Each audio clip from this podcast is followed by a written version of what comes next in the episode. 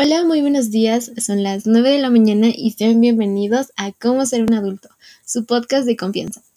El día de hoy nuestro capítulo se llama Dime con cuántas.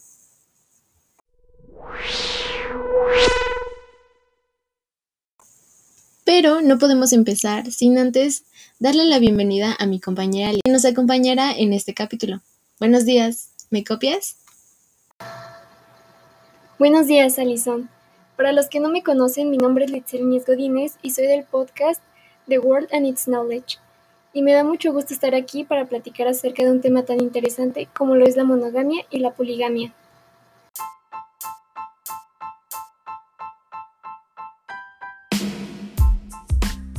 Así es, como ya mencionó Litzel, hablaremos de este tema tan controversial, pero poco conocido, e iniciaré dando la definición de monogamia. La monogamia es cuando dos personas están en una relación cerrada, tanto sexual como emocionalmente.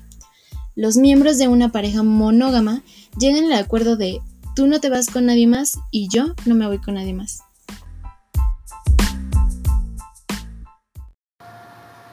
En cambio, la poligamia se puede definir como un tipo de matrimonio en el cual una persona está desposada con varios individuos al mismo tiempo o como un tipo de relación entre un grupo de personas que se adaptan a las necesidades específicas de las personas involucradas sin compromiso alguno. Entrando más a detalle, los investigadores de la monogamia han llegado a la conclusión de que ésta comenzó a establecerse y a imponerse por el ser humano por varias razones. Pero antes de mencionarlas, Litzel nos dará los distintos tipos de poligamia. Así es, Existen varios tipos de poligamia, por ejemplo, la poliginia que es cuando un hombre puede contraer matrimonio con más de una mujer, y es más frecuente verlo o escucharlo, y la poliandría es todo lo opuesto. Al igual se encuentra el poliamor como una relación duradera, afectiva, íntima, emocional y sexual, que se da entre más de dos personas con el consentimiento y conocimiento de los involucrados en donde debe haber confianza y honestidad y no hay unión legal, por lo que se podría decir que es una relación abierta. Y por último está el matrimonio grupal, que es una forma de matrimonio en el cual más de un hombre y más de una mujer forman una unidad familiar, y todos los miembros del matrimonio comparten responsabilidad paterna hacia cualquiera de los hijos que surgen del matrimonio, así como las responsabilidades que conlleva un hogar. Regresando a lo socialmente establecido, veremos cómo surgió la monogamia.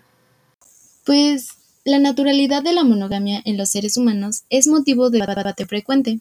Muchos sostienen que la monogamia no es natural, sino una construcción social derivada de un esquema cultural, político y económico. En este sentido, la monogamia no tendría nada que ver con características biológicas de la especie. La monogamia nació de la concentración de las riquezas en las mismas manos de las de un hombre y del deseo de transmitir esas riquezas por herencia a los hijos de este hombre. Una vez concluido el tema, pasaremos con nuestra invitada Lourdes. Bienvenida, ¿cómo te encuentras el día de hoy?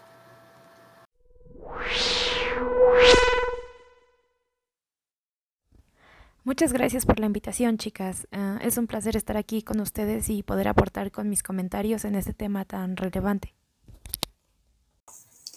Bueno, Itzel, como primer pregunta, queremos saber si conoces lo que es la monogamia y poligamia.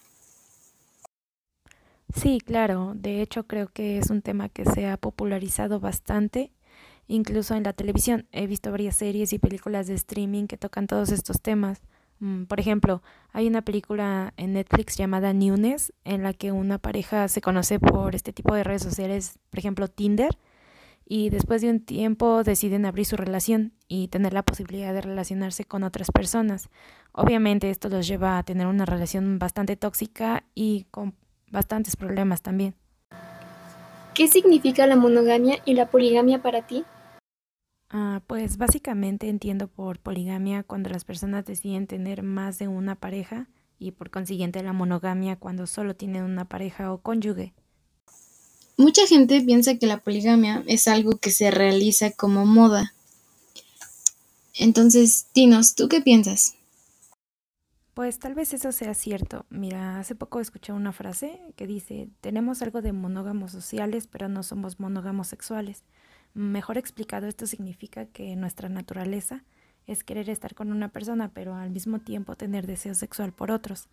Y esto no es nuevo, creo que muchas personas desde hace tiempo han pensado así, pero con el cambio generacional y los temas de inclusión se han podido externar todo este tipo de pensamientos. ¿Qué opinas de que algunas culturas árabes tradicionales practican la poligamia? Honestamente no estoy de acuerdo con ello. Opino que esto da hincapié al fomentar el machismo, algo que sabemos que deberíamos estar erradicando hoy en día. Y creo que también estas culturas deberían empezar a evolucionar y no ser tan rígidos con respecto a estas prácticas de poligamia.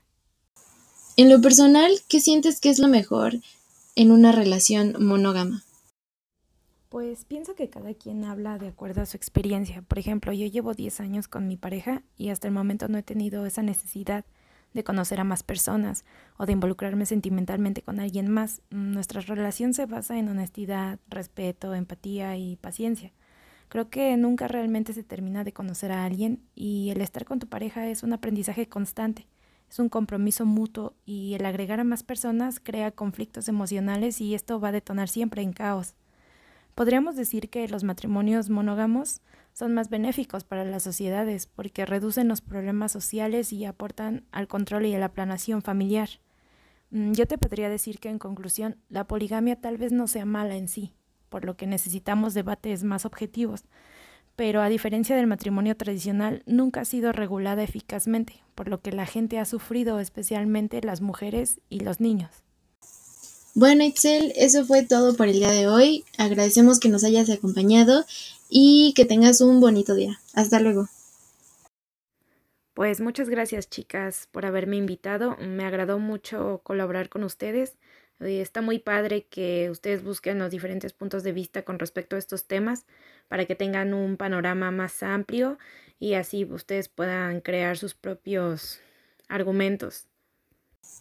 Para concluir, daremos nuestra opinión acerca del tema.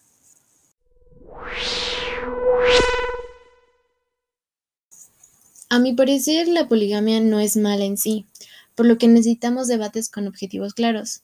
Mucha gente cree que las generaciones pasadas nos impusieron la monogamia, y varios autores han querido llegar al fondo de esto.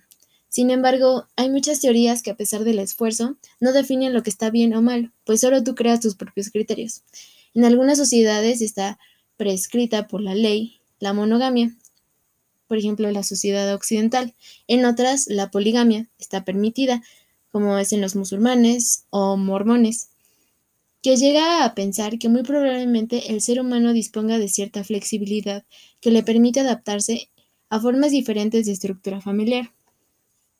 Antes de que te emociones ante la posibilidad de tener más mujeres o hombres como esposos o esposas, debes saber que la poligamia o poliginia, como también se le llama, no es legal en México.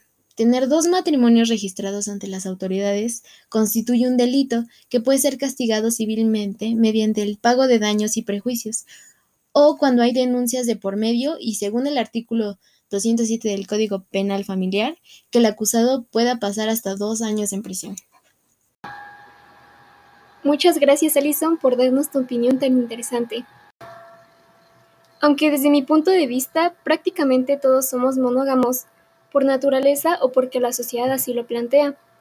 Sin embargo, hay personas que no están de acuerdo con ello y buscan alternativas como lo es la poligamia, para mantener una relación extensa y de su agrado, así como evitando problemas que se pueden dar en una relación monógama, como lo son los celos, infidelidades, entre muchos otros.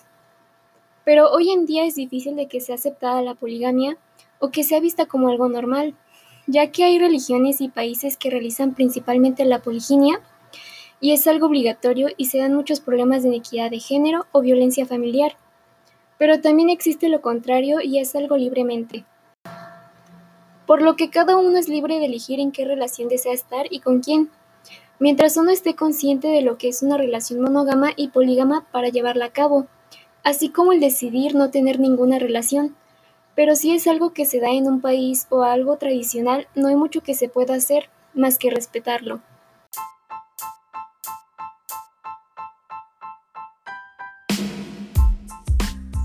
Muchas gracias por sintonizarnos.